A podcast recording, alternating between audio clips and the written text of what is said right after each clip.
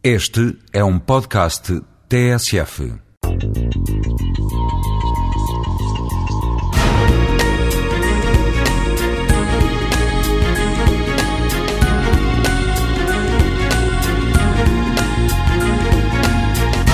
A cidade, para muitos, é um conjunto de edifícios e, sobretudo, de casas, isto é, de edifícios onde cada um de nós mora.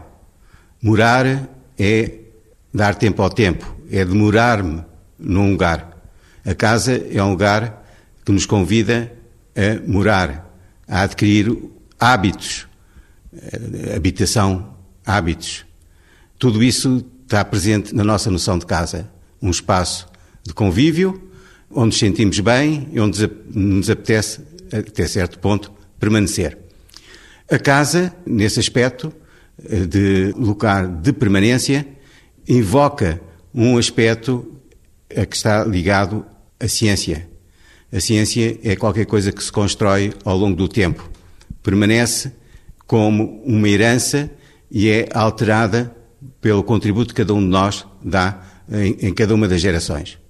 Há esta afinidade entre a ciência e a casa, que vamos encontrar em muitas culturas, nasce com a própria noção de casa enquanto artefacto construído há muito, muito tempo pelas primeiras sociedades de seres humanos.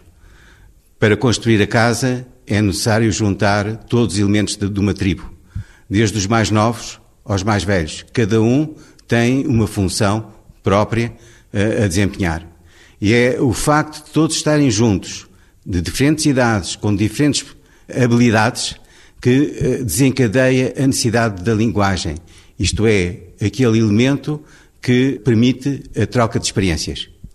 Vamos a ver adiante como a linguagem, estando extremamente associada à casa, é a função simbólica que vai permitir o nascimento da ciência.